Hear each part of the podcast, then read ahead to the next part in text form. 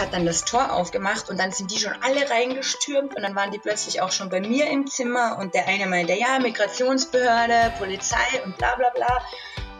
Und ich dachte, shit. Und ich wusste eigentlich gar nicht, um was es jetzt eigentlich geht bei der Sache. Und ja, die haben dann meine ganzen Dokumente gecheckt und ich blöderweise, überall in Südamerika hat man diese Aufenthaltsgenehmigung für drei Monate, nur in Bolivien nur für einen Monat. Und damit hatte ich halt überhaupt nicht gerechnet. Ich hatte irgendwie, ich war schon drüber, irgendwie zwei Tage oder so erst. Ja, und jetzt, ja, die ist illegal im Land, hieß es dann. Und natürlich haben die wieder nach irgendwelchen Drogen gesucht, weil anscheinend hat sich irgendwas in der Nacht ereignet. Aber ich wusste das einfach zu dem Zeitpunkt noch gar nicht, was da los war.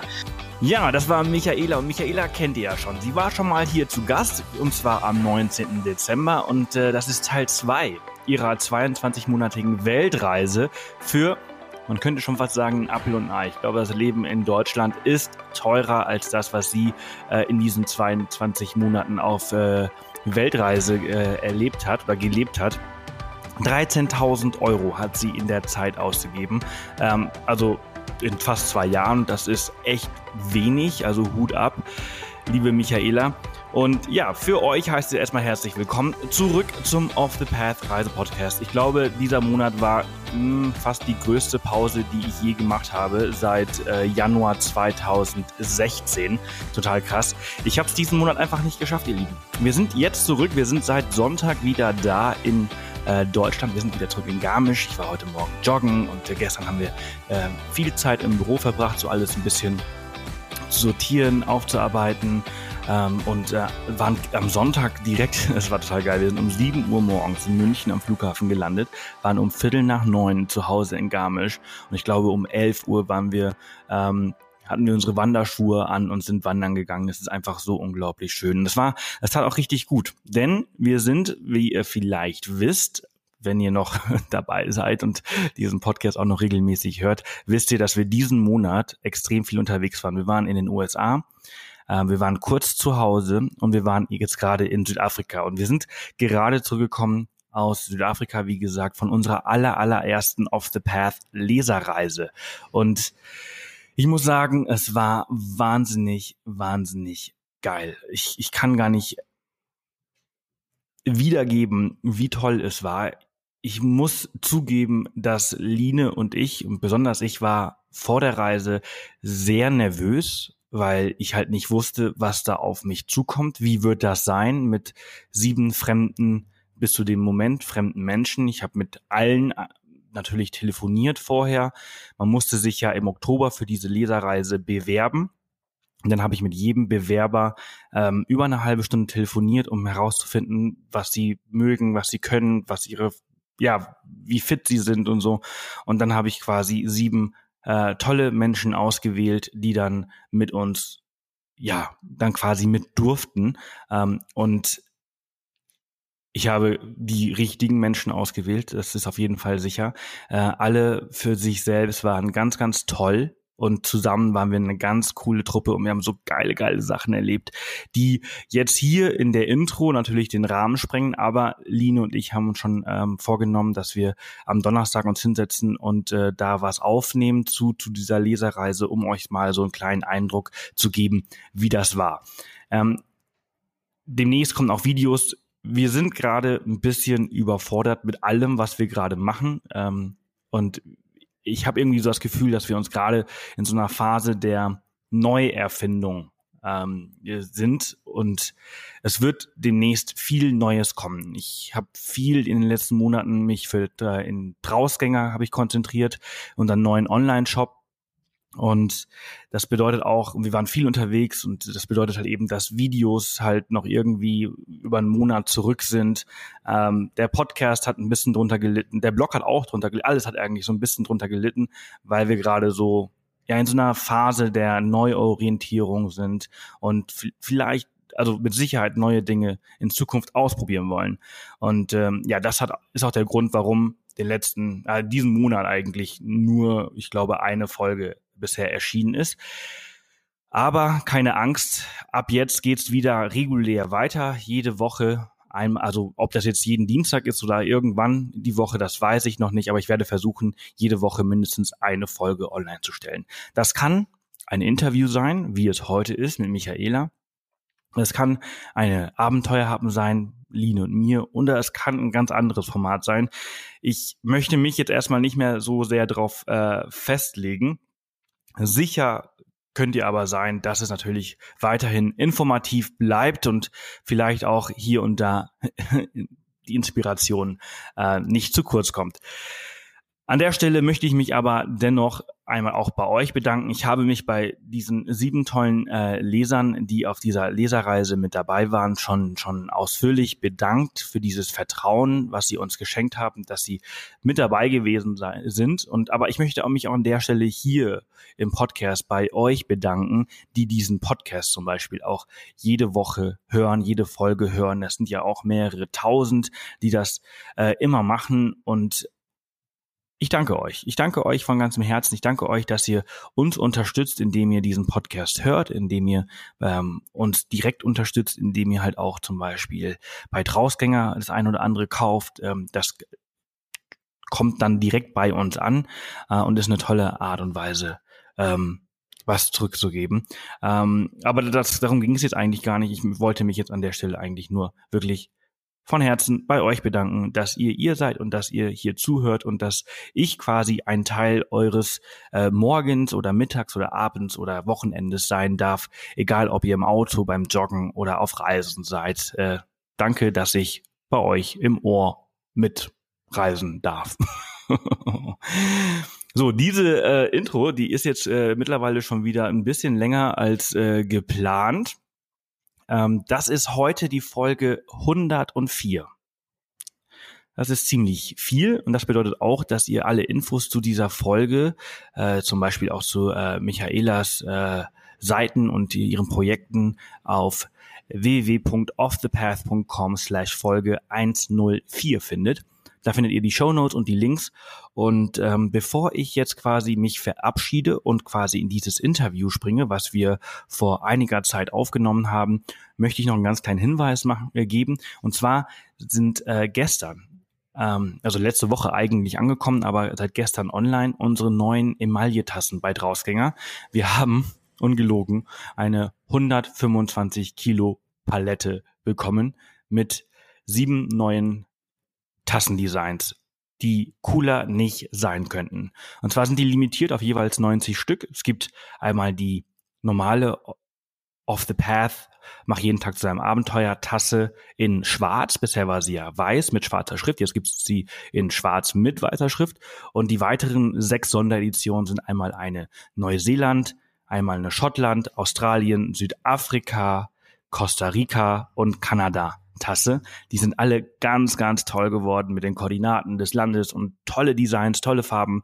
Schaut auf jeden Fall sehr, sehr gerne vorbei bei Drausgänger mit Doppel S und AE, also drausgänger.de. Den Link findet ihr auch im Blog, im Menü oder halt in den Show Notes dieser Folge unter www.offthepath.com slash Folge 104.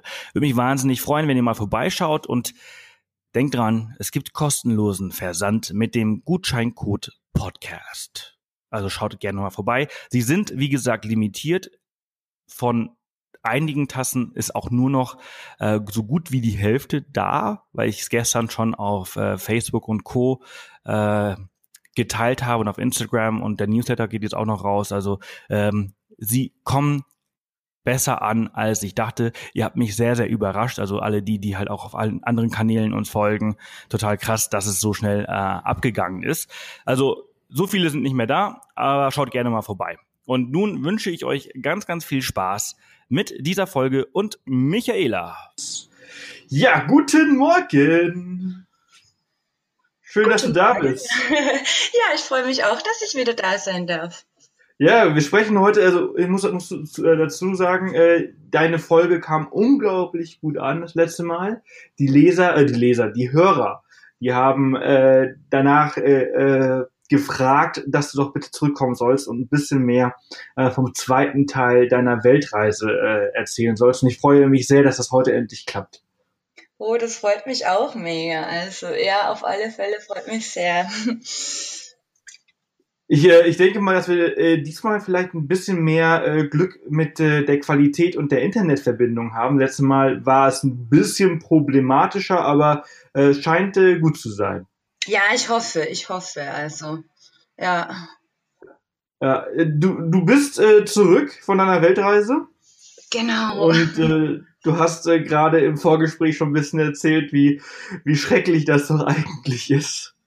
Ja, es ist einfach, es ist schon schwierig. Am Anfang dachte ich mir lange, nee, das ist doch eh ganz easy alles und so. Und ich bin eben in die Schweiz gegangen. Ich komme ja ursprünglich aus Österreich und habe jetzt hier eben als Krankenpflegerin angefangen zu arbeiten seit Anfang Januar jetzt. Und am Anfang war natürlich alles mega spannend und neu und ja, so viel halt. Aber jetzt so nach hm, über drei oder drei Monaten jetzt, ähm, ja, hat mich halt so richtig der Alltag wieder gefangen und jetzt wird's richtig hart. Also ich habe mal so eine richtige Down-Phase, wo ich mir denke, boah, ich will einfach wieder nur weg und reisen. Aber gut, jetzt muss ich mal ein bisschen durchbeißen.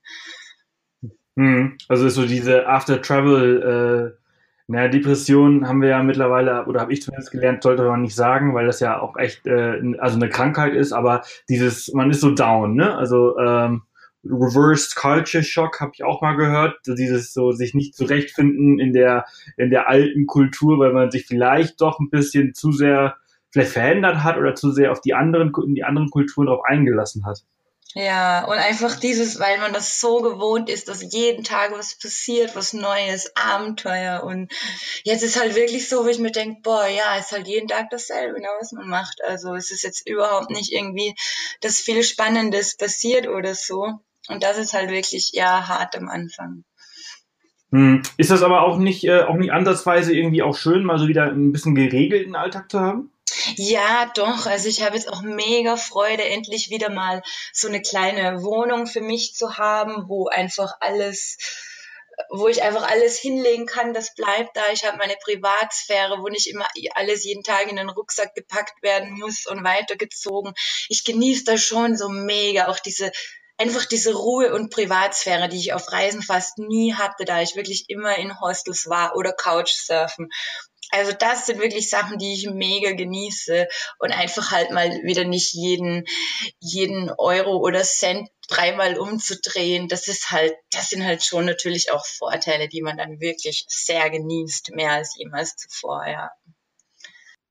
Ja, ja, das kann ich mir nämlich vorstellen. Also das ist auch, also genau das, was du gerade erklärt hast. Äh, dieses, äh, du warst 22 Monate unterwegs. Wir haben die ersten äh, zwölf Monate, glaube ich, das letzte Mal besprochen. Äh, uns bleiben also noch zehn. Also wir haben noch ganz viel zu besprechen. Aber äh, ja, dieses, es ist halt einfach so unglaublich anstrengend, so jeden Tag neu zu packen. Ich hasse es, jeden Tag meine Sachen neu zu packen auf Reisen. Das ist für mich das, das stressigste überhaupt. Obwohl ich äh, seit, weiß ich nicht, seit acht Jahren reise. Ähm, und äh, das gewohnt bin äh, und ich da, es geht auch eigentlich recht schnell, das Packen, aber ich muss sagen, ich habe mich bis heute nicht dran gewöhnt.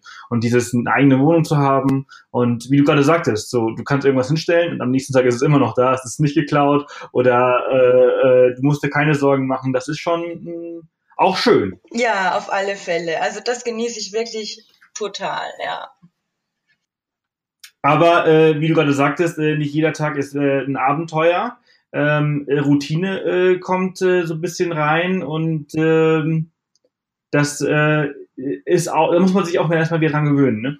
Ja, auf alle Fälle. Also das ist wirklich das richtig harte. Das ist am Anfang mal schön, so eine Zeit lang, aber ja, jetzt so nach drei Monaten ist halt wirklich die Phase, da ist es nicht mehr schön und da wird mir das einfach alles so richtig bewusst und die Reise ist jetzt irgendwie schon so weit weg. Das wirkt so ein bisschen so wie ein Traum, wo ich mir manchmal denke, boah, ist das eigentlich wirklich passiert? Und ja, ganz schräg. Also ja.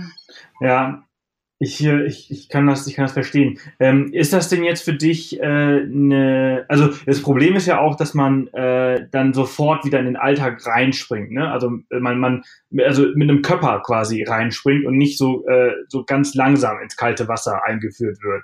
So erst der kleine Zeh und dann irgendwie der, der, der Fuß, dann das ganze Bein, sondern man ist halt einfach wirklich so mit dem Körper rein und dann war man halt quasi drin in diesem neuen Alltag. Genau, also das geht wirklich so richtig einfach von 0 auf 100 wieder los. Und das ist schon, ja. Aber wie gesagt, am Anfang fand ich es noch recht spannend, weil es war einfach wieder was Neues. Es war jetzt wieder, und es war auch die Schweiz. Und das war schon ganz spannend. Das wird, das wird man wirklich erst mit der Zeit dann, wird einem klar, ähm, ja, dass man wieder im Alltag angelangt ist. Und ja, und ab dann, glaube ich, wird es wirklich schwierig für die meisten wahrscheinlich, ja.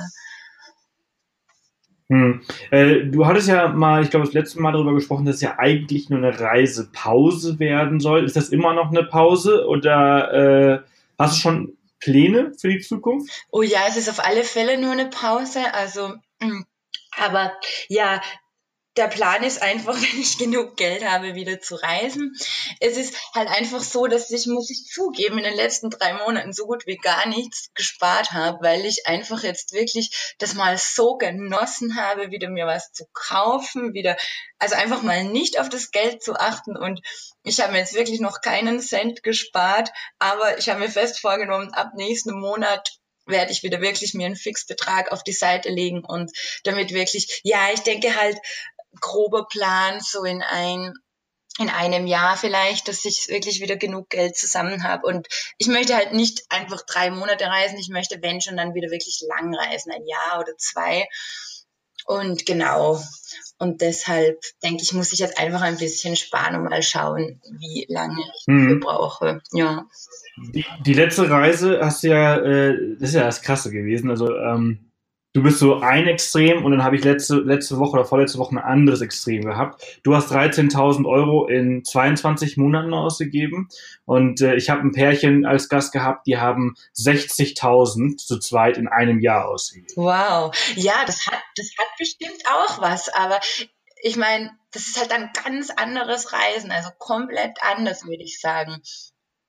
Und ja, ja, absolut. Also ganz anders. Also äh, während die einen halt eher so im, im Hotel äh, übernachten und äh, viele Privattouren machen und äh, mehr fliegen wahrscheinlich, hast du halt eher Hostel, ähm, Bus und ja, einfach langsamer halt auch unterwegs gewesen. Genau, also ich bin halt wirklich mega langsam gereist und habe halt wirklich, ich bin dann, habe dann auch viel getrampt einfach oder ich muss sagen, ich habe ganz selten für Hostels bezahlt, also meistens, wenn ich in Hostels war, habe ich dort gearbeitet für Kost und Logis einfach und ja, ich habe wirklich sehr low budget, aber ich, ich fand das, ich, oder ich finde das immer noch einfach mega spannend, so ähm, mit wenig Budget zu reisen, weil das einfach einfach abenteuerlicher ist. Man steht einfach an der Straße, man trampt, man lernt fremde Leute kennen und wirklich coole Leute kennen, also die man einfach so niemals kennengelernt hätte.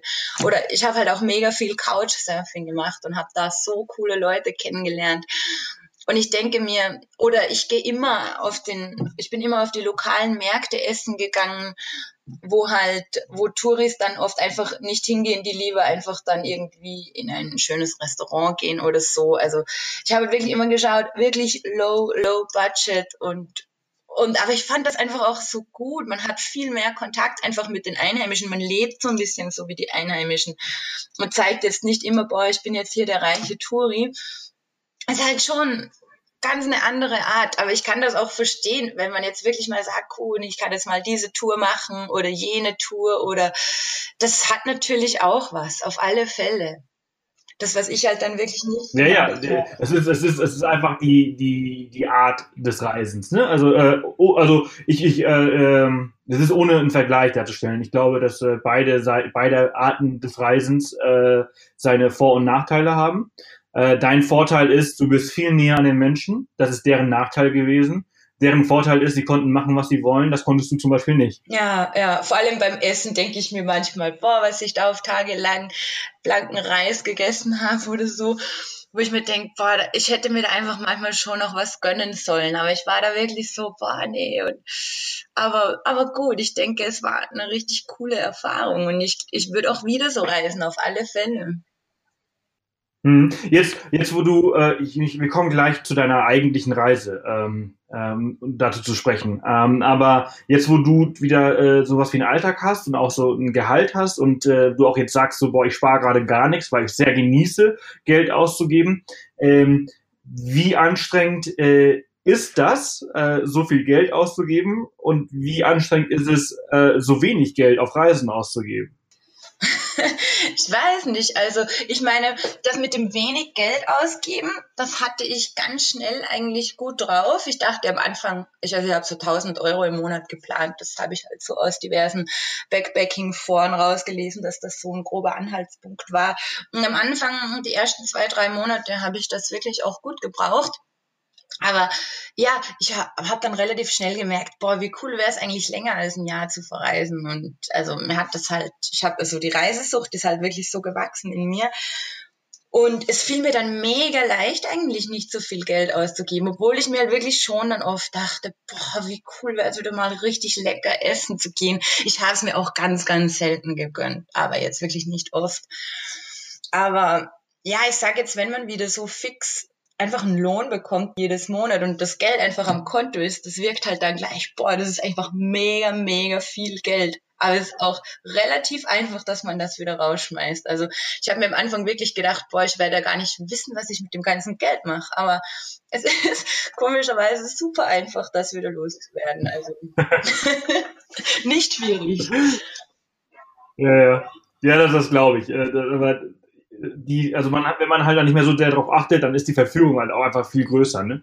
Wenn man sich halt einfach im Kopf sagt, ich gebe kein Geld aus, äh, dann hast man auch diese Verführung halt auch nicht mehr so, so extrem. Ja, aber das war halt wirklich so, dass ich mir jetzt wirklich gedacht habe, ja gut, jetzt hast du so lange wirklich auf Sparflamme gelebt, jetzt möchte ich einfach mir das wieder mal gönnen, dass ich mir einfach Klamotten kaufen kann oder gutes Essen gönne und ja, also ich denke, das habe ich mir auch verdient. Sei, sei, ja, ja, ja, absolut, sei dir gegönnt. Ähm, da bist du ja eigentlich, eigentlich auch der totale Profi, weil also eines der größten Fragen und Probleme, die Hörer hier im Off the Path Podcast haben, aber auch bei uns im Blog und die E-Mails, die wir immer bekommen, ist immer dieses, wie kann ich mir das, also das Reisen leisten. Du bist ein Paradebeispiel. Äh, du bist die Vorzeigefigur, glaube ich, also Vorzeigeperson, äh, wie man sich äh, äh, Reisen mit wenig Geld äh, leisten kann. Ähm, bevor wir vielleicht auf zum, zum zweiten Teil deiner Reise zu sprechen kommen, kannst du uns vielleicht noch mal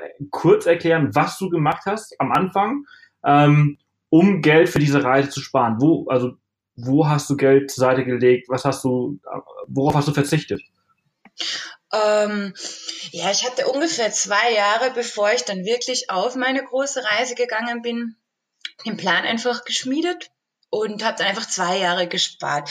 Ich habe einfach wirklich jedes Monat einen Fixbetrag auf ein eigenes Konto ähm, überwiesen. Also ich habe einfach so einen Dauerauftrag angelegt.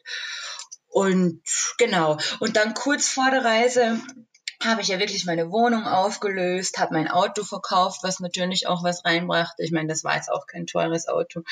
Aber ja, ich habe dann auch noch meine Möbel verkauft. Ich habe Flohmärkte gemacht, wo ich meine Klamotten gekauft habe. Ich habe wirklich mich von allem gelöst, das ich in Österreich hatte eigentlich. Ich war dann am Ende wirklich da und hatte einfach meinen Rucksack und meine paar T-Shirts da drin und einfach das, was ich für die Reise brauchte. Also es war ich habe mich wirklich einfach von sämtlichen Sachen gelöst hier und, und das, ja, und so habe ich mir eigentlich das Geld zusammengespart. Ja. Cool. Also äh, du hast äh, du hattest 15.000 Euro, ne? Ja, ungefähr. Mhm. Ich meine, du, du, hast genau das gemacht, was, also was zum Beispiel wir auch immer wieder predigen. Also wir sagen den Leuten ja auch immer wieder, so jeden Monat, wenn du dein Gehalt bekommst, das allererste, was du machst, ist einen fixen Betrag wegpacken. Du musst dir einfach ausrechnen, wie viel Geld brauche ich zum Leben, um gut zu leben und äh, wie viel Geld habe ich, äh, äh, den ich einfach jeden Monat immer so für Luxussachen rausschmeiße, sei es, sei es Essen gehen, sei es Feiern gehen, sei es, sei es sonst was und nimm das Geld äh, und äh, überweise es direkt auf ein anderes Konto, damit es nicht mehr greifbar ist. Und äh, ja, du hast es eigentlich genau richtig gemacht. Ähm, und hast halt immer so jeden Monat halt ein paar hundert Euro äh, zur Seite gelegt ähm, damit äh, dir, dir so eine äh, Reise und ich meine zwei Jahre äh, sparen ist, wenn du jetzt nicht so so dann zwei Jahre auf auf Hungerniveau äh, äh, lebst, dann ist das ja auch nicht viel Zeit. Nee, äh, das ist eigentlich recht einfach gegangen. Also ich denke, wenn man da wirklich mal so einen fixen Dauerauftrag oder was auch immer einfach so einen fixen Betrag weggibt und dann gibt's ja oft noch irgendwie Weihnachtsgeld oder Urlaubsgeld, das habe ich dann immer gleich alles weggepackt und so ist da eigentlich dann schon recht schnell das Budget zusammengekommen, ja. Ja, ja, total cool. Ähm, cool. Dann, dann lass uns jetzt mal vielleicht äh, auf deine Reise zu sprechen kommen. Das letzte Mal, glaube also wir haben vorhin kurz darüber gesprochen im Vorgespräch. Ich meine, wir haben irgendwo in Mexiko aufgehört. Also alle die, die jetzt quasi äh, zuhören und, und dich vielleicht noch nicht kennen und sagen, hä, wie, zweiter Teil, vielleicht hier pausieren und dann äh, die andere Folge äh, sich anhören. Ich weiß gar nicht mehr, wann haben, wann haben wir die äh, letzte veröffentlicht? So Ende äh, Dezember irgendwann war das. Ende Dezember, ich schaue gerade, genau, Folge 105, zweieinhalb äh, Jahre Weltreise für 13.000 Euro mit Michaela, Teil 1, wurde am 19. Dezember veröffentlicht, Folge 105. Also für alle die, die vielleicht äh, die erste noch nicht gehört haben, sollten hier pausieren und sich vielleicht die erste anhören und dann quasi hier weitermachen. Ähm, ich meine, wir haben das letzte Mal in Mexiko ungefähr aufgehört. Ja. Und äh, ich meine auch, dass du gesagt hattest, du bist dann danach nach Kolumbien gegangen. Genau, also das war auch wieder einfach, ich habe geguckt, wo geht denn ein billiger Flug hin? Und da hatte ich ziemlich was Günstiges gefunden von Mexico City dann nach Bogota. Und genau, dann ging es für mich nach Kolumbien. Und ja, Kolumbien, da hatte ich dann das erste Mal Besuch auf meiner Weltreise von meiner Mami und von einer sehr guten Freundin von mir, also beide getrennt jetzt voneinander, nicht auf einmal. Und dadurch ähm, bin ich jetzt in Kolumbien wirklich mal ein bisschen nicht so nach meinem normalen Reisestil gereist, also so abseits der Touri-Pfade, sondern da habe ich dann wirklich mal so ein bisschen normalere Sachen gemacht, einfach weil meine Mami da waren und dann auch noch meine Freundin. Und da war ich wirklich dann eher so an den Touri-Hotspots, also so Salento, dieses Café-Gebiet. Und dann waren wir natürlich im Tarona Nationalpark im Norden und genau, also das war so ein bisschen, ja, Standardroute, würde ich mal sagen. Aber ich denke so, mein kleines Highlight von Kolumbien war bestimmt die Wüste Guajira, die so ganz im Norden ist, also dann schon an der Grenze zu Venezuela. Das war wirklich, also ja, das war, glaube ich, das Highlight dort. Und also das, da leben eben so Ureinwohner, sein Ureinwohnerstamm lebt dort in dieser Wüste. Die Wayus, denke ich, glaube ich, heißen die, wenn ich mich richtig erinnere. Und genau, da sind wir dann einfach mit so einem vollbeladenen Pickup mit Einheimischen dort in die Wüste gefahren. Da war gerade eben eine Freundin aus Österreich bei mir. Und das war ziemlich spannend. Da waren wir dann in dem Ort Cabo de la Vela. Ist eigentlich auch, ja, ist bekannt, ist so ein mini kleiner Ort, aber der Tourismus ist da schon eingekehrt ein bisschen. Zu der Zeit, wo wir da waren, das war wahrscheinlich ein bisschen Nebensaison, da war eigentlich keiner da. Und da haben wir dann so richtig schön in dem, in dem Dorf in, in so einer Hängematte am Strand geschlafen. Ich glaube, das hat so drei Euro gekostet pro Nacht. Dafür haben die unser Gepäck wo versperrt und so. Und wir waren halt wirklich so drei Meter vom Strand entfernt, haben wir in der Hängematte geschlafen und es war halt einfach landschaftlich auch mega, mega schön da. Also das würde ich wirklich so als mein Highlight von Kolumbien bezeichnen, die Wüste Guajira, ja. Das war richtig, das war richtig cool da. Und genau, das war dann auch noch der Tag, an dem ich zu rauchen aufgehört habe, nach weiß ich nicht wie vielen Jahren. Da waren wir nämlich irgendwie die Wüste so ein bisschen erkundschaften. Wir sind halt einfach so leicht bekleidet, ich und meine Freundin da haben uns auf eine Tour gemacht und haben uns dann komplett verlaufen. Also wir wussten überhaupt nicht mehr, wo wir sind. Und ähm, irgendwie hatten wir auch nicht richtig viel Sonnenschutz dabei. Also am Anfang fanden wir manchmal noch so einfach Schatten irgendwo, aber mit der Zeit, da war dann auch überhaupt kein Schatten mehr. Wir konnten uns nirgends mehr unterstellen und die Sonne hat vom Himmel gebrannt. Wir hatten beide wirklich schon krebsrote Haut und dann wussten wir gar nicht, was wir machen sollten. Und wir haben dann wirklich so eine Zigarette nach der anderen geraucht, weil wir halt beide Raucherinnen waren. Und da weiß ich noch, und ich habe halt diese billigen Zigaretten geraucht, die es in Kolumbien gibt, wo halt so ein Päckchen, weiß ich nicht, unter einen Euro kostet 80 Cent oder so.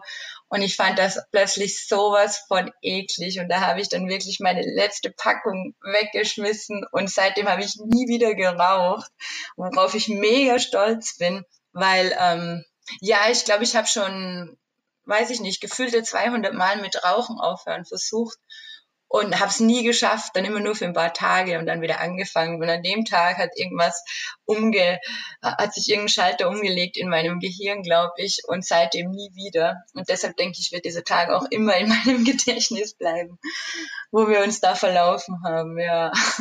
Krass, ja, also das glaube ich.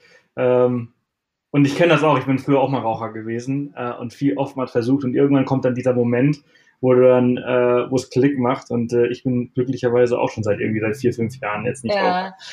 Diese, diese Wüste, ich wusste gar nicht, dass ähm, Kolumbien Wüste hat. Ich, äh, ich dachte, äh, Kolumbien ist immer äh, äh, Dschungel und halt Teil des Amazonas-Dschungels. Ja, Kolumbien hat tatsächlich auch Wüste und soweit ich weiß auch ziemlich hohe schneebedeckte Berge, so über 5000 Meter. Aber dorthin habe ich es jetzt auch nicht geschafft. Okay, krass. Aber äh, wie, wie bist du da überall hingekommen? Das ist gerade, also wie bist du dann auf einmal mit deiner Mutter gereist? Bist du dann mit deiner Mutter ein bisschen bisschen komfortabler gereist? Ja, auf alle Fälle. Also die Mama hat da Budget zur Verfügung gestellt für schöne Hostels und so. Also die hat, die hat gedacht so, ja, ja, mein Kind, ich will dich wiedersehen, aber nicht so. Ja, das war einfach auch vom Papa dann, ich glaube, das war zum, zum 50. Geburtstag für die Mama einfach so ihr Geschenk und der hat ihr dann einfach so ein Budget zur Verfügung gestellt und mit dem sind wir dann einfach gereist. Genau, also das war für mich, das war natürlich zu meinem großen Vorteil. Also das war mindestens, mindestens zu gleichermaßen Maßen mein Geschenk. ja, ja, cool. Äh, äh, ja, so, so soll das auch sein. Ja, ja. ähm, wie, äh, du warst auch im, im Süden, ähm, das ist halt auch äh, der, der erste Teil des, des Amazonas, des nördlichen Amazonas. Und das soll halt auch total wild sein. Ne? Also ich war ja, du warst ja auch in, in Ecuador. Ähm, ich auch. Ich war noch nicht in Kolumbien, aber man hat mir in Ecuador immer gesagt, Kolumbien ist viel äh, vielseitiger, was den, was, was den Dschungel und die Tiere und alles angeht. Ist das so? Ja, ich war jetzt leider in Ecuador nicht im Amazonas oder im Amazonasgebiet, nur in Kolumbien eben und in Peru. Ja, das war auf alle Fälle mega. Also ich habe da wirklich ähm, so ein Einheimischer hat mir sogar mal so ein Faultier vom Baum geholt und ich habe, was habe ich denn da alles gesehen? Ähm, Affen halt und ähm, diese Delfine, diese Amazonas-Delfine, diese pinken und. Oh, das sind diese pinken, ja, ne? Pinke ja, genau. und graue irgendwie, genau. Und Piranhas gefischt habe ich da und also ist schon mega. Also einfach wieder was, was ich vorher einfach noch nie so gesehen habe. Also war wirklich mega cool, der Amazonas, ja. Ja, du erzählst immer Geschichten, das ist immer unglaublich. Ey. Also das, das würde man, und das ist wieder, das ist so dieses geile Beispiel, dass ähm, Geld einfach nichts bedeutet, was Erfahrungen angeht, weil äh, Leute, die halt ganz viel Geld für Reisen ausgeben, die erleben solche Dinge nicht, die du erlebt hast. Das finde ich so, so geil. Ja, die erleben das halt dann anders. Ne? Die, die zahlen halt dann mal 500 Euro für eine Tour und bekommen halt dann in der Gruppe von 30 Leuten mal einen Piranha gezeigt und hier das und da das. Aber ich finde einfach, du erlebst das dann ganz anders, oder? Als wie wenn du jetzt, also bei mir war ja das auch recht lustig. Ich wollte ja dann irgendwie von Leticia, also das ist der Ort am Amazonas in Kolumbien, nach Peru mit, ne, mit einem Boot halt, habe ich gehört. Da gibt's ein Boot, hat mir ein Einheimischer gesagt. Und das würde so eine würde so eine Woche dauern. Und dann dachte ich mir, ja, das ist doch gut und das war jetzt auch preislich nicht so schlimm. Ich glaube, das hat insgesamt ähm, 50 Euro gekostet, wenn man das umrechnet. Und dann dachte ich mir, ah, das ist doch cool, eine Woche irgendwie auf so einer Fähre, das ist doch perfekt. Und irgendwie ist die da einmal die Woche halt anscheinend ähm, losgefahren, nee, zweimal die Woche losgefahren, sowas. Und dann, und dann musste ich halt dahin, wo, wo die Fähre startet. Und das irgendwie, das ist in Leticia so, dass da so eine Art, also du musst von Leticia mit einem Boot dahin fahren, wo die Fähre wegfährt. Also ich muss da so ein Boot-Taxi, da sind einfach Einheimische, die so kleine Holzboote haben und die dich zur Fähre bringen. Und dann war ich da in Leticia und habe da so einen Einheimischen gesucht, der einfach so sein Boot da hatte, sein Holzboot und habe gesagt, ja, ähm, ich müsste zur Fähre. Und dann hat er mich schon so angeguckt, dann sagt er, nee, also er glaubt, heute ist nicht der Tag, wo die Fähre fährt. Dann sage ich, doch, doch, hat mir vorher jemand gesagt, also das passt schon so von der zur Fähre.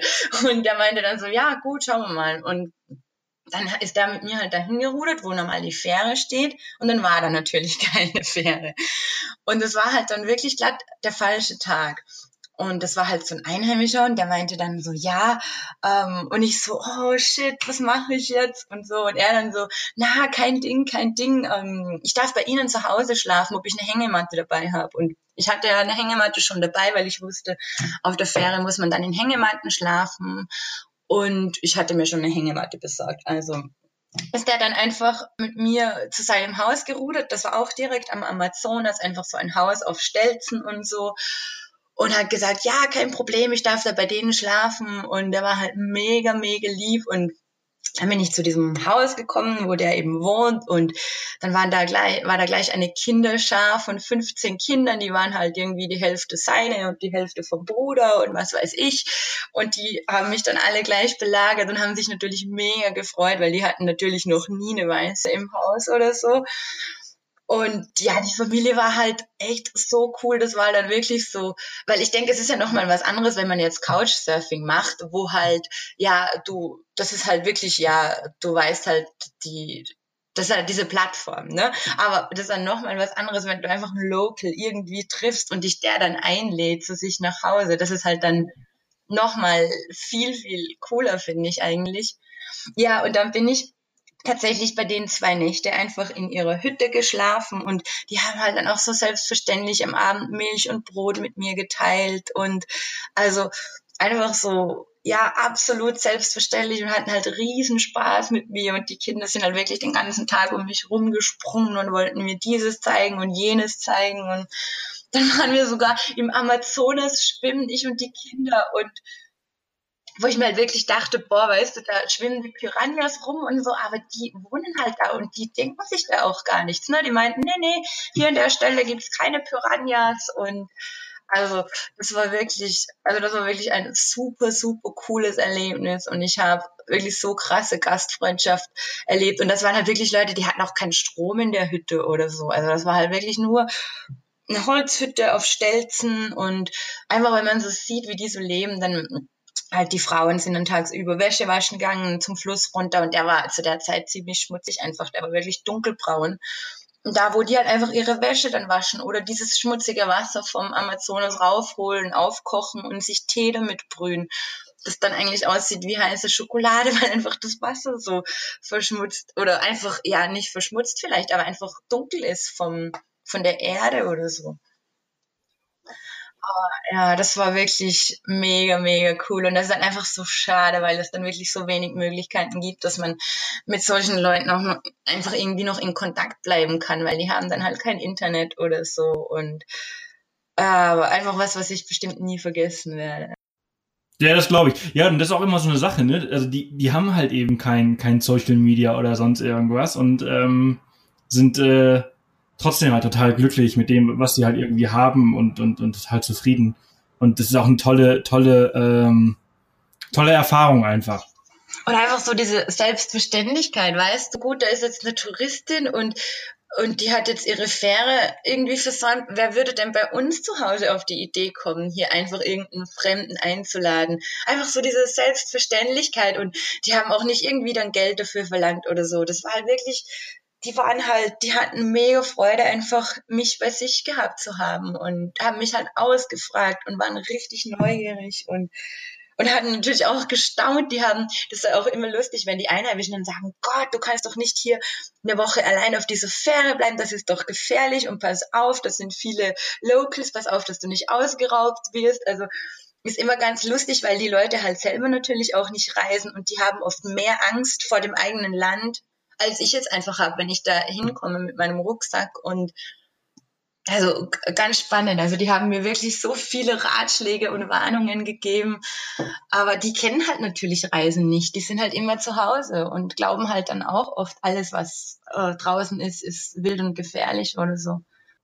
Ja, ja, ja, auf jeden Fall. Und du, du hast gerade auch so angesprochen, ne? Also ich glaube, äh, ich weiß nicht, ich würde meine Hand nicht ins Feuer legen, dass es hier äh, jemand machen würde. Also der so offen ist und ähm, keine Ahnung, jemanden am Bahnhof trifft und sagt, hey, penn doch einfach bei mir.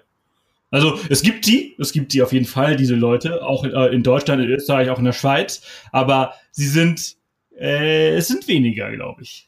Ah, man, man lernt oft so ein bisschen Leute in, in der Art kennen, wenn man so Autostoppen macht oder so. Da lernt man oft auch richtig coole Leute kennen. Da habe ich dann oft wirklich auch schon so Einladungen bekommen, einfach bei denen schlafen zu dürfen oder so.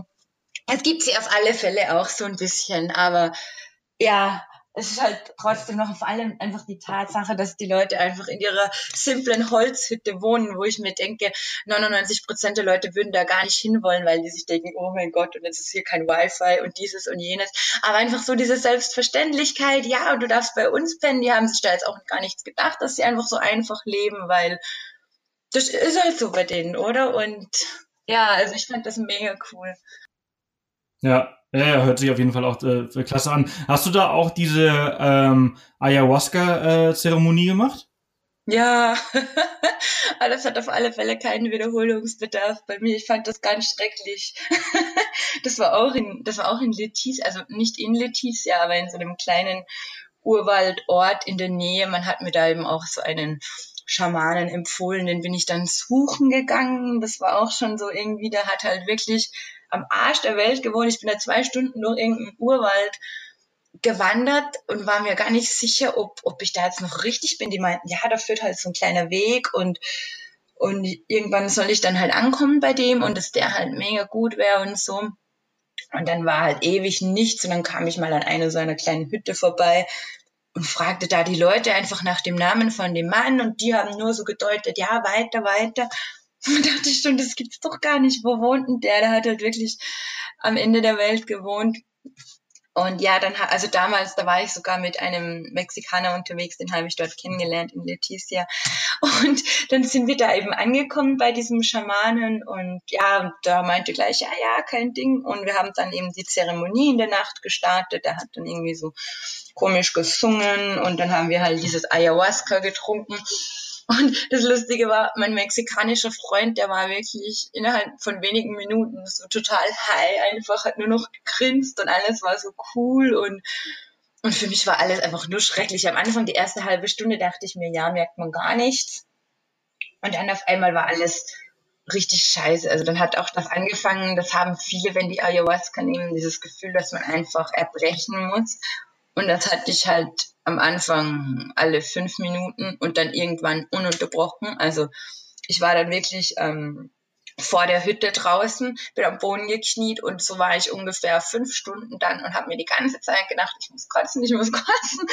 Und es ist aber eigentlich auch dann gar nichts mehr gekommen, weil einfach mein Magen schon leer war. Und dann ist irgendwann der Schamane hinter mir gestanden und der meinte so, ja, nee, das ist super gut, ich habe so viele schlechte Sachen im Leben und die mussten jetzt alle raus und ich sollte am besten ähm, bei ihm bleiben ein paar Tage und einfach die Zeremonie dann jeden Abend wiederholen, weil dann kann ich irgendwie mein Leben reinigen und alles Mögliche. Und ich dachte einfach nur, halt doch die Klappe, nie wieder, nie wieder.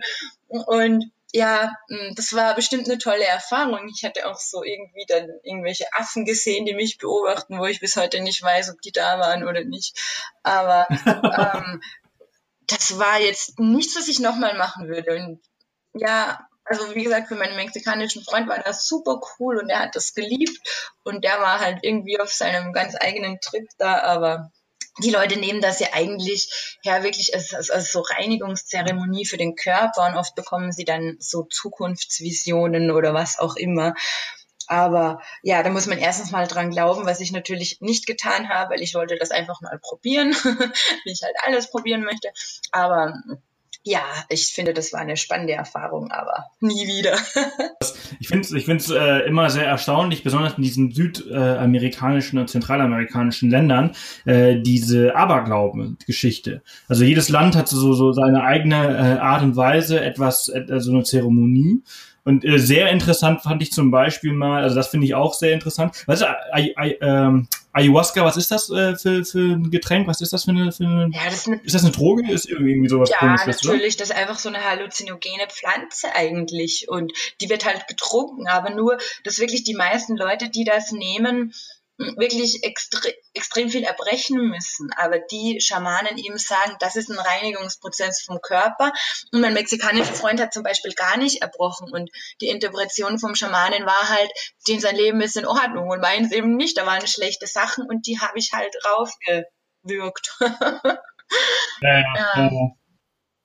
Krass. Ja, und ich fand, ich fand zum Beispiel so interessant, ich war mal auf Curacao, ist ja auch äh, nicht weit äh, von, von, von dort eine Insel ähm, und äh, dort ist deren Aberglaube, dass man kann halt irgendwie äh, äh, so Wäschemittel, also nicht Wäschemittel, sondern ähm, na, wie nennt sich das, um den, um den Boden halt zu wischen. Da gibt's halt irgendwie so Flaschen, so für Geld äh, oder für Liebe. Dann kannst du einfach, dann musst du einfach immer dein, dein, deine Fliesen wischen und dann passiert das auch. Ja, ja. Also total, total verrückt, was man halt da so rein interpretieren kann in diese verschiedenen äh, Geschichten. Also ähm, ja, sehr, sehr interessant. Ja, auf jeden Also Fall. Ayahuasca kannst du quasi nicht empfehlen. Nee. kann ich nicht. Und ich muss sagen, ich habe auch ein paar Leute getroffen, die das auch gemacht haben und wirklich 99 Prozent davon waren jetzt nicht so begeistert davon, weil sie einfach wirklich hauptsächlich erbrochen haben von der Sache. Hm. Von, äh, von äh, Letizia da, da bist du dann also irgendwie ein paar, also ein paar Tage, nachdem du diese Einheimischen getroffen hast, dann doch auf deine Fähre gekommen? Genau. Also das war dann wirklich eine Fähre, so zwei Stockwerke quasi hatte die und da hat man hat sich dann einfach jeder seine Hängematte aufgespannt und also ich war wirklich die einzige Gringa, also die einzige Weiße an Bord und sonst wirklich nur Einheimische. Das ist halt wie gesagt mega günstig, wenn man sich das vorstellt, um umgerechnet 50 Euro für jetzt sechs Tage auf der Fähre und es ist ja, ich meine, klar, du hast jetzt wirklich nur deine Hängematte, die du selber mitbringst und da aufhängst, aber du kriegst auch Essen. Also du, also du kriegst einfach Reis dreimal täglich.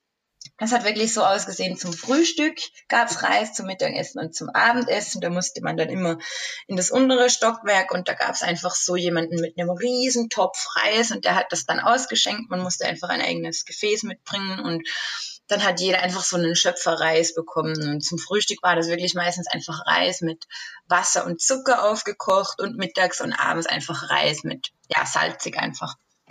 Und ja, und ich muss wirklich sagen, seit ich auf dieser Fähre war, mag ich Reis nicht mehr besonders gerne. also bringt man sich dann so seine eigenen Soßen mit, um es halt irgendwie so ein bisschen. Nee, nee, das wird einfach der Reis gegessen.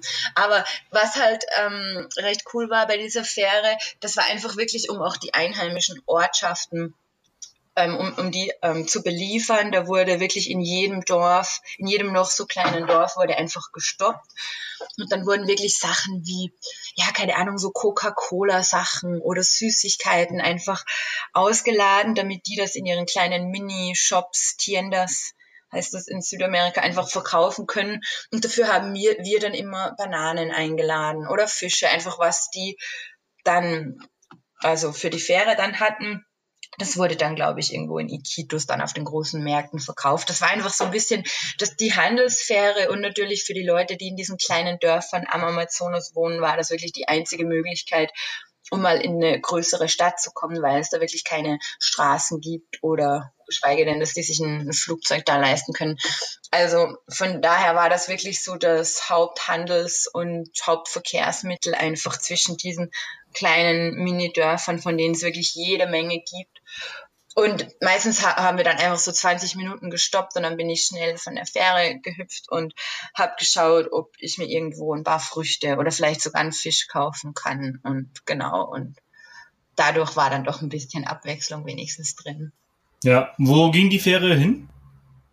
Ähm, die ging bis nach Yurimaguas, das ist in Peru. Und Zwischenstopp hatten wir dann, ähm, oder machte ich dann für zwei Tage in Iquitos in Peru. Das ist, Iquitos ist auch noch recht bekannt. Das ist so, ja, diese Amaz die größere Stadt am Amazonas in, in Peru eben, genau.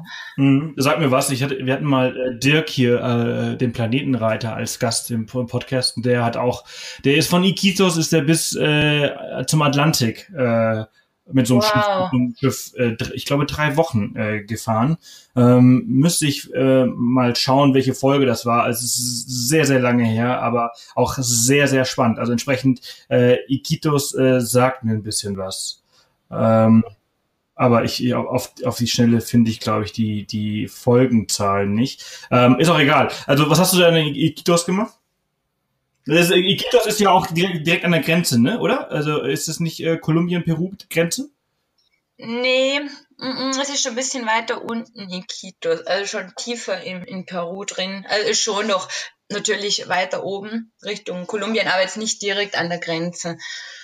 Also in Iquitos, das ist wirklich eine größere Stadt da und ähm, da habe ich sogar Couchsurfing-Gastgeber gefunden und da, ja, da war ich, glaube ich, auf einem, einer der verrücktesten Märkten, die ich jemals gesehen habe. Also da war ich auf einem Markt und haben die wirklich alles verkauft, angefangen von, ja, Krokodilfleisch, Affen, die hatten wirklich die Affen, ähm, also wirklich massenweise im Markt rumliegen, einfach zum, also die toten Affen, einfach zum Essen, zum Verkauf und halt Würmer, also wirklich alles Mögliche.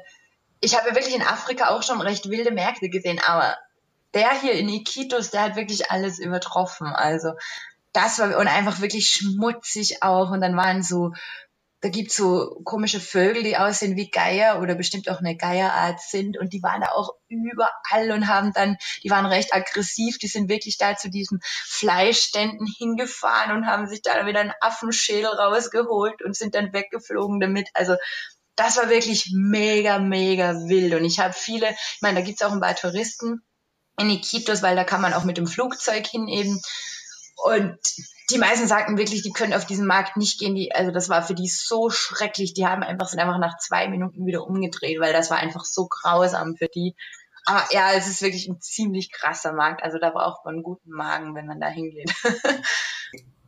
Ich, ich kann mir gut vorstellen, dass der eine oder andere jetzt gerade irgendwie äh, beim Zuhören das Gesicht so verzogen hat. Wenn, hört, hört sich auf jeden Fall, hört sich auf jeden Fall extrem an. Ja, das war auch extrem. Also ich, ich hätte damit nicht gerechnet, dass der wirklich so krass ist, der Markt. Hast du da irgendwas probiert? Ja, nee, eigentlich nicht. Das war mir einfach zu ekelhaft, weil da war, also ich war da dann schon, da war es dann schon gegen Mittag rum und die Sonne hat vom Himmel gebrannt, es war heiß und eben, ich weiß nicht, ich bin sehr probierfreudig, aber wenn diese, vor allem diese Fleischsachen dann schon den ganzen Tag hier in der prallen Sonne liegen und die Geier schon überall rumfliegen und da reinpicken und, oh nee, so ein bisschen, also ich bin wirklich recht ähm, abgehärtet, aber, aber, aber so abgehärtet auch wieder nicht. Nee, also das kann, das kann ich sehr, sehr gut verstehen. Also das, da würde ich auch dankend alles ablehnen. Also äh, das, da, da spricht äh, sehr, sehr viel dagegen und äh, sehr wenig dafür.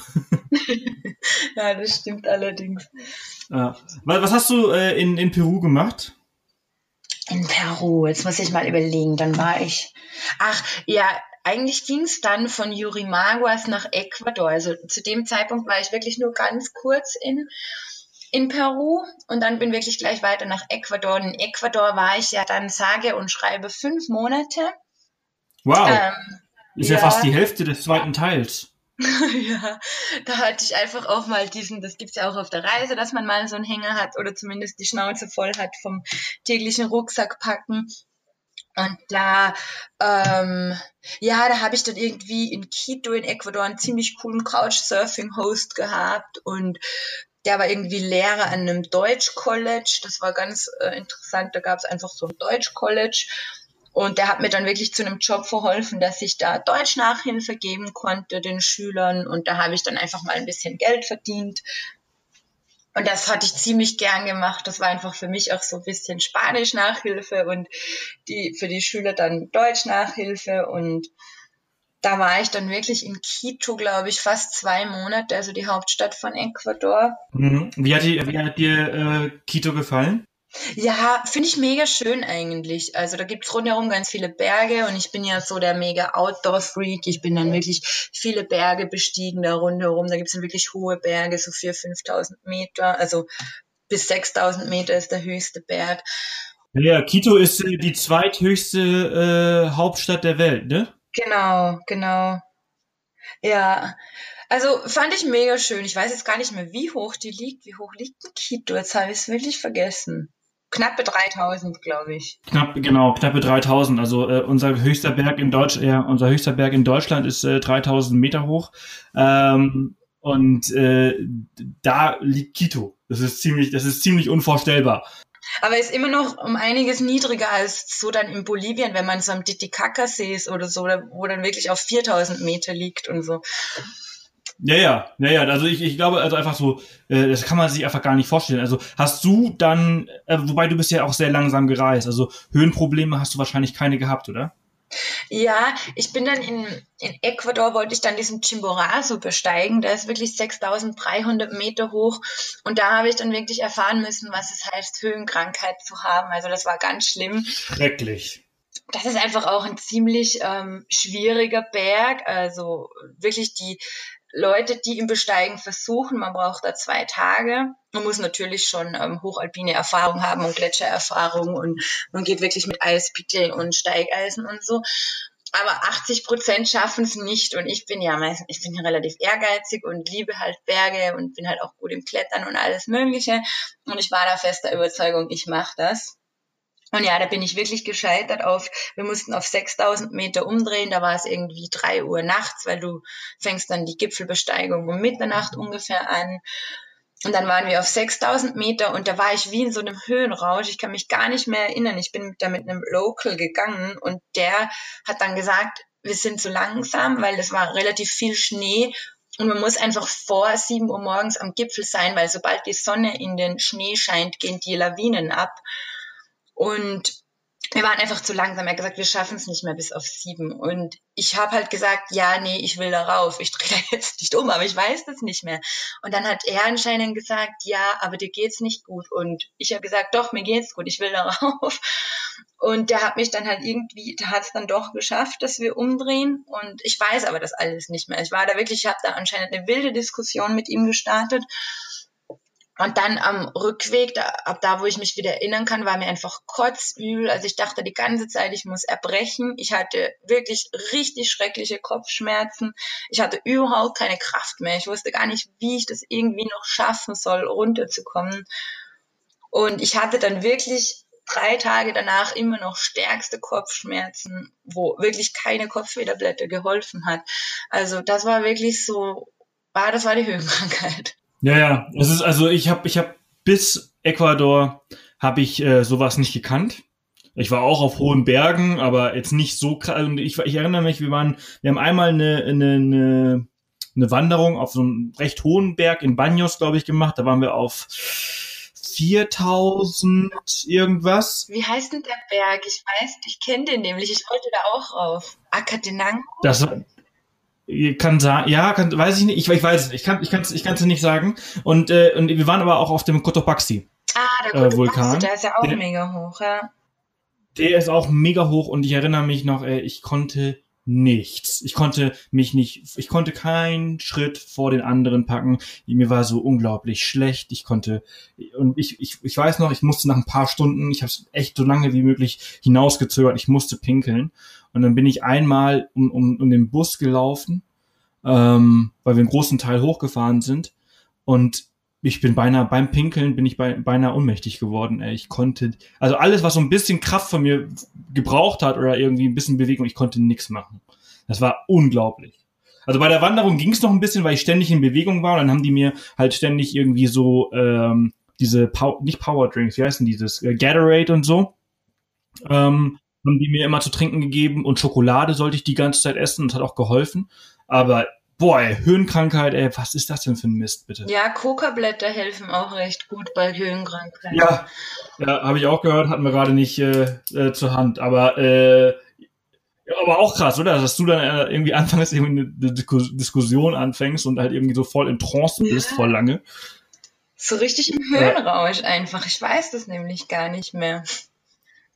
Ja, krass. Ja, ja. Also, äh, ja, das kann man sich, glaube ich, als Europäer, also wir haben keine sehr hohen Berge hier. Also, und wenn wir halt irgendwie, äh, weiß ich nicht, auf dem Mont Blanc oder so halt unterwegs sind, dann ist das alles noch nix im Vergleich zu den Anden oder halt Himalaya. Ja, das stimmt, das stimmt. Also man darf das auf, auf keinen Fall unterschätzen. Also ich dachte da auch, oh, ich bin ja eh sportlich und aber das hat dann einfach wirklich gar nichts damit zu tun, wie sportlich man ist oder so.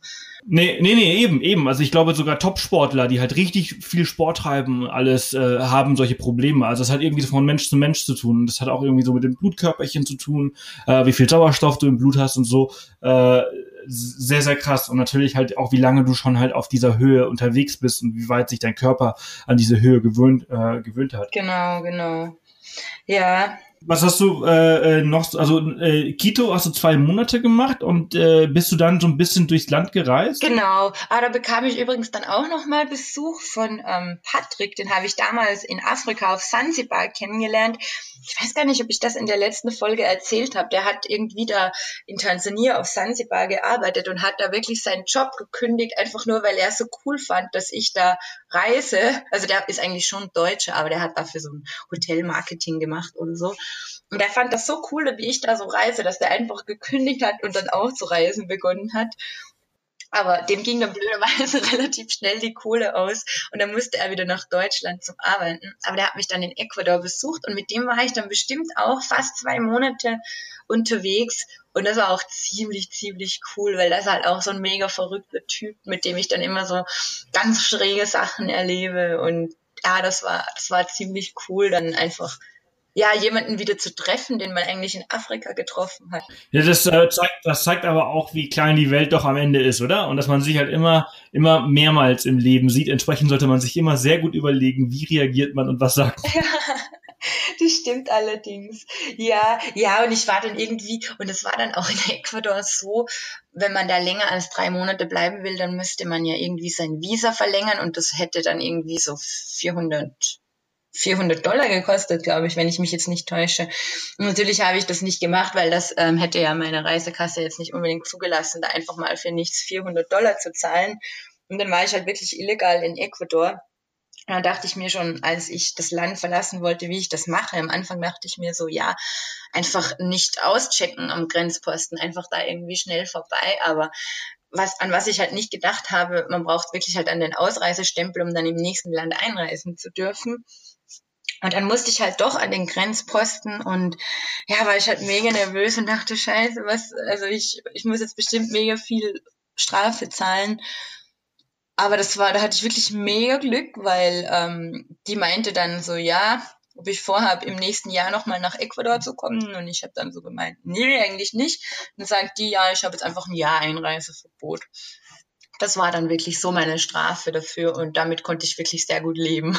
Krass, Glück gehabt. Ja, da habe ich wirklich Glück gehabt. Aber also in Bolivien war ich ja irgendwie auch unabsichtlich länger, als es mein Visum erlaubt hat. Und da musste ich dann wirklich pro Tag eine Strafe zahlen. Das war dann gar nicht so wenig. Also ja, das ist immer so von Land zu Land verschieden. Bolivien bist du auch festgenommen worden, ne? Ja, oh, das ist so eine lange Geschichte. Ich weiß gar nicht, ob sich das noch ausgeht. Weiß nicht, aber ich habe ich hab jetzt schon angesprochen, wenn wir es jetzt nicht besprechen, dann äh, werden viele Fragen. Ja, ja gut, also ich war halt, also nach Ecuador einfach in, in Peru ein paar, also wie lange war ich denn? Eineinhalb Monate vielleicht. Und dann ging es eben nach Bolivien. Und zwischen Bolivien und Peru ist eben der Titicaca-See. Der liegt auf fast 4000 Meter Höhe, mega schön da.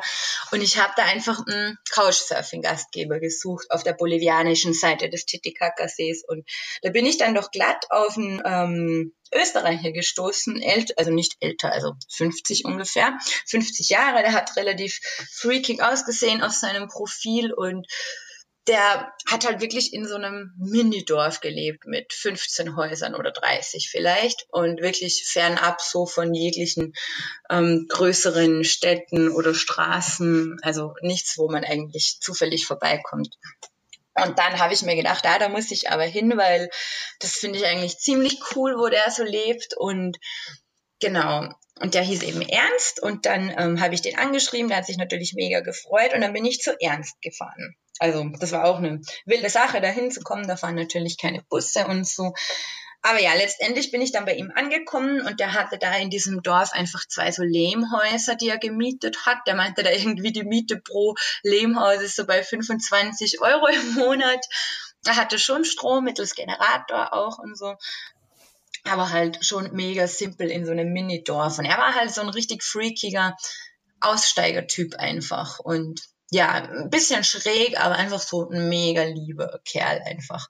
Und dann war ich bei dem ein paar Tage. Ich musste halt wirklich nur feststellen, hm, die Dorfbewohner waren jetzt nicht so begeistert von ihm. Die, man muss halt sagen, die Leute in Bolivien, da habe ich, das habe ich das erste Mal so ein bisschen erfahren, vor allem rund um den Titicaca-See, die sind jetzt nicht unbedingt so ähm, ausländerfreundlich. Also die fühlen sich da eher so ein bisschen gestört davon und also das habe ich wirklich auf meiner ganzen Reise nie so erlebt wie rund um den Titicacasee. Ich weiß jetzt auch nicht, an was das liegt, aber ich habe einfach gemerkt, die Dorfbewohner, die mögen ihn nicht besonders, die nutzen ihn schamlos aus, die verrechnen ihn einfach fünffache Preise von dem, was eigentlich normal wäre. Und er was? war halt so ein ganz gutmütiger Typ und hat halt wirklich, ja, hat sich da ausnutzen lassen, mehr oder weniger. Aber ich war halt ein paar Tage bei dem und dann sagte ich, ja, ich komme nochmal zu ihm auf meinem Rückweg, weil mein Rückflug ging dann von Lima. Also musste ich sowieso nochmal nach um, Peru und kam dadurch nochmal am Titicaca-See vorbei. Und dann reiste ich einen Monat durch Bolivien und dann kam ich nochmal zu ihm. Und er hatte halt zwei so Lehmhäuser dort und ich dachte mir, boah, ich bleibe jetzt einfach vier, fünf Tage bei ihm, weil jetzt habe ich noch ein bisschen Zeit, bis mein Rückflug geht und wirklich ein schöneres Fleckchen Erde gibt's gar nicht, als wirklich da direkt am See bei ihm. Und ähm, er wohnte halt in einem Lehmhaus und ich im anderen, ne, weil die waren relativ klein. Und er hat gesagt, ich kann das eine Lehmhaus haben und dann habe ich meine Ruhe. Und er hat im anderen gewohnt und er hatte auch eine Taube, er hat damit seiner Taube einfach gewohnt. Und er war ein schräger Typ auf alle Fälle. und dann eines Tages war einfach noch ein Mädchen bei mir im Haus. Also die war so 20 Jahre. Und dann sage ich, du Ernst, wer ist denn die da jetzt? Und er so, ja, nee, die kennt er. Also man muss noch, man muss noch dazu sagen, dass Ernst der Religion Hare Krishna angehört. Ich weiß nicht, ob du das kennst, Hare mhm. Krishna, das ist sowas aus Indien oder so. Und ja, und dann sagt er, er kennt das Mädchen von diesen Hare Krishnas, die hat er damals kennengelernt und er hat die irgendwie heute Mittag, als er mit seinem Motorrad in die, in die nächstgrößere Stadt gefahren ist, hat er die da am Wegrand gesehen und mitgenommen und die ist anscheinend von daheim abgehauen, weil sie Probleme mit der Mama hat. Dann dachte ich mir, okay, ähm, irgendwie schräg, also so ganz geheuer ist mir das nicht, aber gut. Jetzt hat dieses Mädchen einfach bei mir dann im Lehmhaus gewohnt. Und im unteren Stockwerk, also das hat einfach zwei Stockwerke, dieses Lehmhaus. Und die war halt unten. Und die war ganz komisch. Die hat einfach auch nicht viel geredet. Und dann ähm, in der Nacht habe ich manchmal mega viel Krach gehört von da unten. Und mir war das mega unheimlich. Und am nächsten Tag kamen dann die, die äh, Dorffrauen zu mir, so vier oder so. Und die meinten dann, ja, was hier bei uns los wäre. Und sage ich, ja, was soll denn bei uns los sein? Und dann meinten die, ja, ob wir hier Drogen nehmen. Und ich so, nee, wir nehmen hier keine Drogen. Und dann meinten die Dorffrauen so, ja, aber dieses, dieses neue Mädchen, das da da ist, die sei die ganze Nacht mit ihrer Bettdecke äh, im Dorf rumgelaufen, die hat einfach Runden gedreht und und sie haben Angst vor der und dann dachte ich nur so, oh shit und ich hatte wirklich auch mega Angst, weil ich fand die ganz, ganz unheimlich und die, also die hat halt einfach auch Sachen geredet, die überhaupt keinen Sinn machten. Also die war wirklich Bolivianerin, die kam anscheinend aus La Paz. Und ja, das war halt dann wirklich so am nächsten Tag ist dieses Mädchen dann in der Früh verschwunden und dann erst nachts wieder zurückgekommen, war halt so aufgeschürfte Hände gehabt, Kratzspuren überall und ich sag so, ja, wo warst du? Und die meinte so, oh, bisschen spazieren und ich dachte so, Gott, und ich habe dann gesagt, Ernst, du musst dieses Mädchen dahin zurückbringen, wo du die gefunden hast, weil das ist ganz komisch mit der. Und der Ernst meinte so, ja, nee, die hat halt Probleme daheim und die ist halt ein bisschen komisch, wahrscheinlich kifft sie einfach und deshalb ist sie so und, und ich dachte dann, ja, das, das kann nicht sein, die ist, also da passt irgendwas nicht, die, das nicht eine psychische Krankheit oder so ist. Auf alle Fälle, am nächsten Tag in der Früh um sechs war dann Ernst kurz bei uns im Haus und dann sagte er mir, ja, er wollte mir nur sagen, er fährt kurz in die, in die Stadt mit dem Motorrad, er ist so in zwei, drei Stunden zurück, er kauft uns leckeres Frühstück und ist dann wieder da. Und dann dachte ich mir, okay. Und dann ähm, hörte ich plötzlich Riesenkrach vor dem Haus und dann schaute ich raus, dann war das ganze Dorf versammelt, also ungefähr 50 Leute vor dem Haus. Und die haben da wie wild ans Tor geklopft und das Mädchen, also die hieß Alexandra, Alejandra, die hat dann das Tor aufgemacht und dann sind die schon alle reingestürmt und dann waren die plötzlich auch schon bei mir im Zimmer und der eine meinte, ja, Migrationsbehörde, Polizei und bla bla bla. Und ich dachte, shit. Und ich wusste eigentlich gar nicht, um was es jetzt eigentlich geht bei der Sache.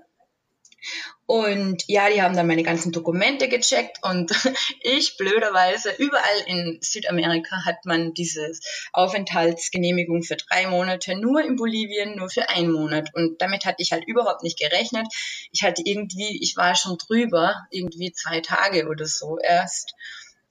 Ja, und jetzt, ja, die ist illegal im Land, hieß es dann. Und natürlich haben die wieder nach irgendwelchen Drogen gesucht, weil anscheinend hat sich irgendwas in der Nacht ereignet. Aber ich wusste das einfach zu dem Zeitpunkt noch gar nicht, was da los war.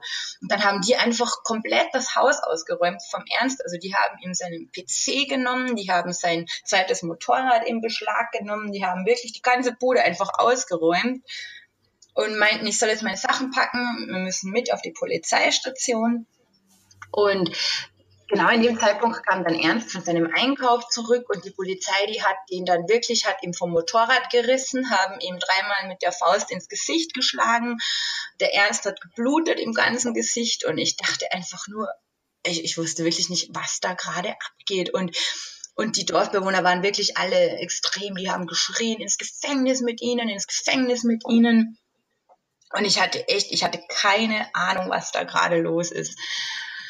Und ja, dann wurden wir dann zum Glück aufgeklärt, endlich, um was es eigentlich geht. Also das Mädchen hat anscheinend in der Nacht irgendwie ist wieder durchs Dorf gelaufen und hat dabei zwei Häuser angezündet. Also die haben uns auch die Häuser gezeigt. Die hat tatsächlich zwei Häuser angezündet und von irgendeinem Bauern die Schafe irgendwie ähm, aus dem Stall rausgelassen. Die sind alle davongelaufen und also die hat da ganz schräge Sachen gemacht. Und ich dachte mir auch am Morgen, als ich das Mädchen sah, die war voll mit Ruß und ganz schwarz und, und ich fragte, warum sie so rußig ist, aber sie, sie wusste es einfach nicht, weißt du? Also mega, mega schräg die ganze Sache. Und dann hat man uns halt, also wirklich den Ernst, also wie die, ihn behandelt haben, mega krass. Ich musste wirklich weinen. Ich fand das so schlimm. Die haben den einfach wirklich komplett zusammengeschlagen und er hatte wirklich, also ja, also er hat wirklich nichts getan. Es war halt wirklich die Sache mit diesem Mädchen, wo die halt einfach meines Erachtens einfach eine psychische Krankheit hatte. Und ja, dann kamen wir halt auf die Polizeistation, dann wurden wir da vernommen, aber wirklich aufs Übelste. Also kannst du dir nicht vorstellen, wie Polizei in solchen Ortschaften ist. Und die haben halt wirklich, und die sind mega korrupt, die haben dem Ernst wirklich alles geraubt, seine zwei Motorräder, sein Handy, sein, sein Laptop und einfach alle Wertgegenstände vom Haus einfach mitgenommen weil die das anscheinend für irgendwas gebraucht hätten. Aber im Prinzip haben sie es einfach gestohlen. Und ja, dann hieß es, wir müssen ins Gefängnis. Und dann ähm, haben sie dem Ernst eben schon die Handschellen angelegt gehabt und ich, ähm, ich dachte nur, shit, ich muss jetzt irgendwie jemanden informieren, wo ich da gerade bin und was da los ist. Und ich bin, habe dann gesagt, ja, ich möchte schnell pinkeln gehen. Und dann habe ich ganz schnell noch irgendwie über WhatsApp meiner, meinen Freunden und so geschrieben und meinen Eltern, wo ich gerade bin und was gerade passiert und so. Und die haben dann gleich zurückgeschrieben und haben gesagt, ey, du musst sofort die Botschaft anrufen und dann habe ich zur Polizei dann gesagt, ja, ich habe das Recht, dass ich die Botschaft anrufe. Und am Anfang meinten die noch so, nee, hast du nicht und keine Ahnung. Aber ähm, dann plötzlich irgendwie meinten die so, ja, nee, ähm, sie wissen eh noch nicht, ob sie mich auch festnehmen. da dachte ich mir, okay.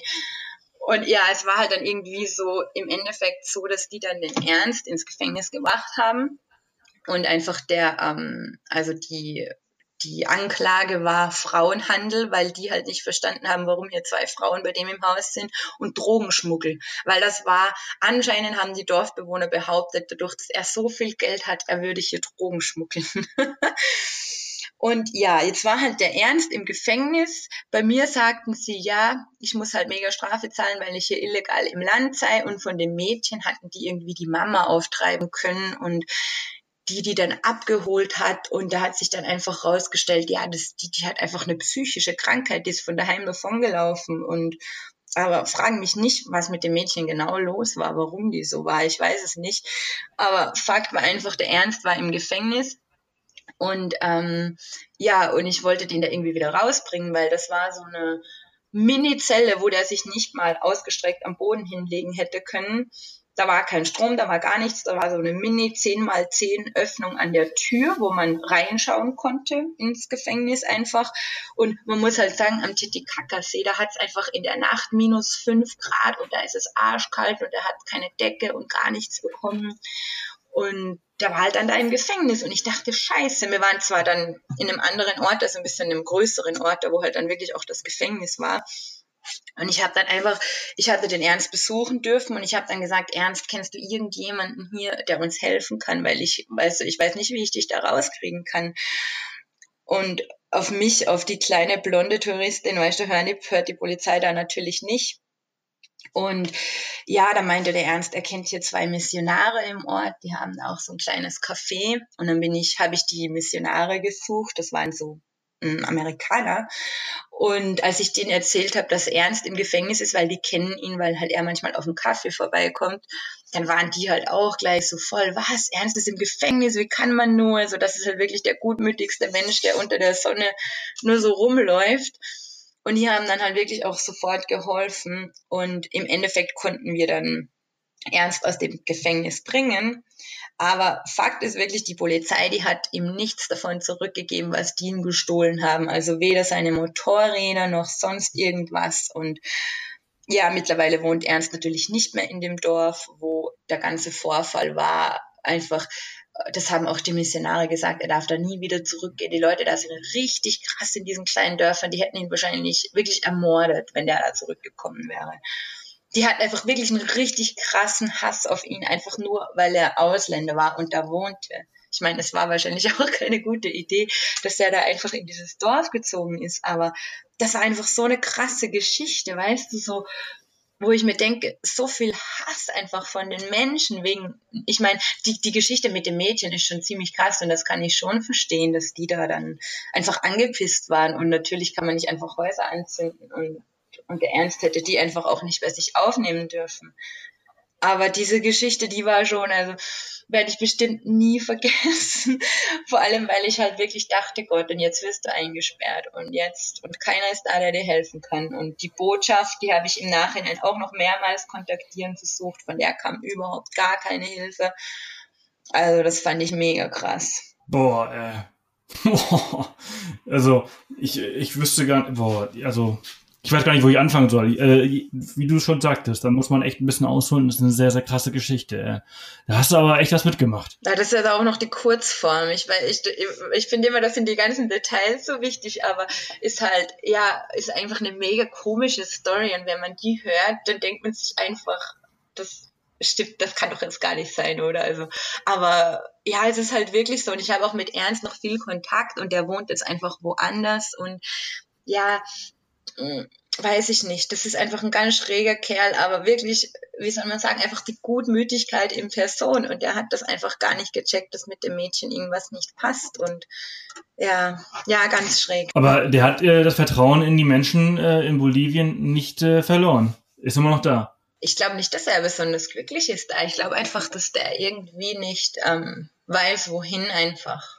Also, soweit ich das mitbekommen habe, war der ganz, ganz lang in Indien dann und irgendwie und als er dann auch dieser Religion dabei getreten ist und der hat auch so ganz komische Visionen jetzt einfach. Aber ja, ähm, das ist wieder eine ganz andere Sache mit ihm. Aber er wohnt nach wie vor da. Er hat auch ein paar Freunde. Es gibt ja tatsächlich auch wirklich dort in Bolivien ein paar Hare Krishna-Anhänger, die sich da regelmäßig treffen. Und da hat er so ein bisschen seine Community und ja. Wow.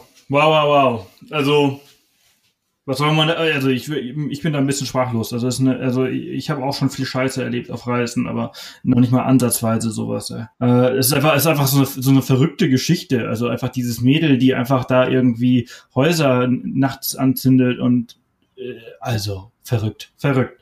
Wo ich einfach bis heute nicht ganz dahinter gestiegen bin, warum. Also die Sache ist ja, es gibt ja verschiedene Versionen von dieser Story. Weil Ernst meint ja nach wie vor, die Dorfbewohner hätten das Feuer selber gelegt, einfach um etwas in der Hand gegen ihn zu haben, weil die ihn loswerden möchten. Aber ich muss halt dazu sagen, dass ich das Mädchen in der Früh gesehen habe und die war eindeutig voll mit Ruß. Und ich glaube, die hat das hundertprozentig gemacht, aber nur ist die Frage, hat die das im Schlafwandel gemacht, auf Drogen? Ich glaube jetzt nicht, dass die Drogen genommen hat. Oder einfach aufgrund einer psychischen Erkrankung. Also ganz, ganz schräg. Boah, also da wird mir, da wird mir ja ganz komisch. Ähm, okay. Krass. Wie finde ich jetzt äh, den Übergang zu deinen äh, sonst so tollen Reisen? nach, nach, so einer, nach so einer krassen Erfahrung. Alter. Ja, ich glaube, die, die Positiven haben eindeutig überwogen. Also. Bist du denn dann danach, dann hast du das Land dann verlassen? Ja, natürlich. Ich musste ja wirklich für jeden Tag, wo ich da länger war, Strafe zahlen. Aber ich wollte halt einfach mir noch sicher gehen, dass die den Ernst aus dem Gefängnis wieder rauslassen, weil ich dachte mir, wenn ich dem jetzt nicht helfe, keiner weiß einfach, dass er da ist und keiner kann ihm helfen. Ich habe dann irgendwie über, über sein Facebook-Profil ein paar Freunde von ihm aus Österreich gefunden die dann auch versucht haben, die Botschaft zu kontaktieren in Bolivien, aber das war eine relativ erfolgslose Sache. Also die haben, haben da wirklich genau null geholfen. Das, das ist auch erschreckend, oder? Das, also das äh, ist, ja mega. Ist ja dann die österreichische Botschaft gewesen, äh, dass die dann halt äh, noch nicht mal einen Finger irgendwie krumm machen. Mega. Also ich fand das mega krass. Mega krass. Da gibt's nämlich zwei österreichische Botschaften, eine in Sucre und eine in La Paz. Ich konnte immer nur die in Sucre erreichen und die meinten, nö, da seid ihr in La Paz zuständig, sie können da nichts machen. Also ganz, ganz schräg. Auch schlecht, wenn du dich als äh, Staatsbürger ähm, dann nicht auf deine Botschaft und auf deine Politiker und auf deine auf dein Land irgendwie verlassen kannst. Mega, also mega krass fand ich das. Also crazy. Crazy, crazy, crazy. Äh, war Bolivien dein letztes Land dann? War das dann quasi Ende deiner, deiner Reise?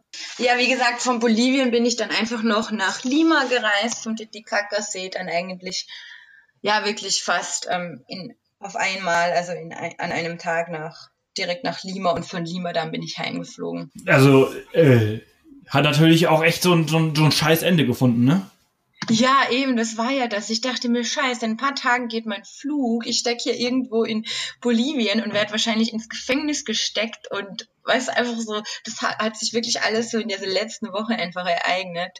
Und das war halt mega Stress dann. Ja, glaube ich. Also äh, hat natürlich auch so, so einen leicht faden Beigeschmack. Da bist du äh, irgendwie 22 Monate auf Weltreise, äh, erlebst äh, die verrücktesten Dinge und denkst so, Alter, was kann denn jetzt noch kommen? Und dann sowas. Ja, es war wirklich ein bisschen ein blödes Ende einfach. Und ich muss auch sagen, immer so, wenn ich an Bolivien denke, so, ich muss wirklich sagen, ich habe überall auf der Welt so immense Gastfreundschaft erlebt und wirklich ja fast ausschließlich gute Menschen und Bolivien war wirklich das erste Land, vor allem diese Dorfbewohner in diesem speziellen Dorf. Ich fand die so mega hasserfüllt und einfach so, wo ich mir denke, einfach, ich habe diesen Ernst kennengelernt und weiß, der war nur gutmütig zu denen und der hat sich mega ausnutzen lassen von denen.